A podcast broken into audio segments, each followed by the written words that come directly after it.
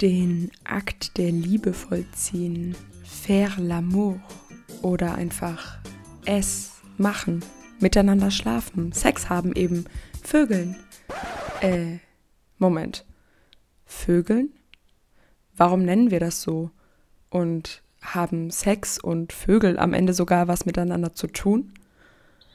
Tatsächlich gibt es einen Zusammenhang zwischen dem Wort Vogel und Sex.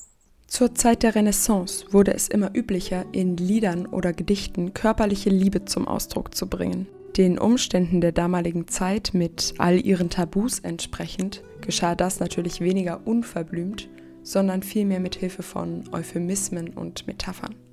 Da man sich in dieser Zeit bekanntlich auf die Antike zurückbesinnt hat, wurde sich hier gern antiker Symbole bedient. Bereits in der Antike stand der Vogel sinnbildlich für das irrigierte männliche Glied, den Phallus. Hierfür gibt es mehrere Erklärungsansätze.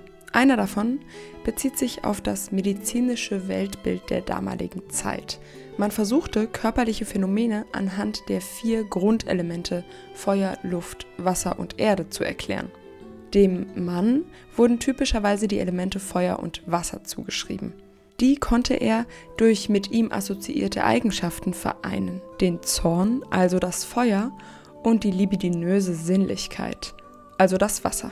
Das dadurch im Weltbild der Renaissance erklärbare männliche sexuelle Verlangen traf auch auf Vögel zu, mit denen dieselben Elemente assoziiert wurden. Darüber hinaus wurde dem Vogel explizit die Qualität zugeschrieben, Liebende zu erfreuen, beziehungsweise bei ihnen einen Orgasmus herbeizuführen. Die Vogelmetapher wurde und wird bis heute in verschiedenen europäischen Sprachen verwendet.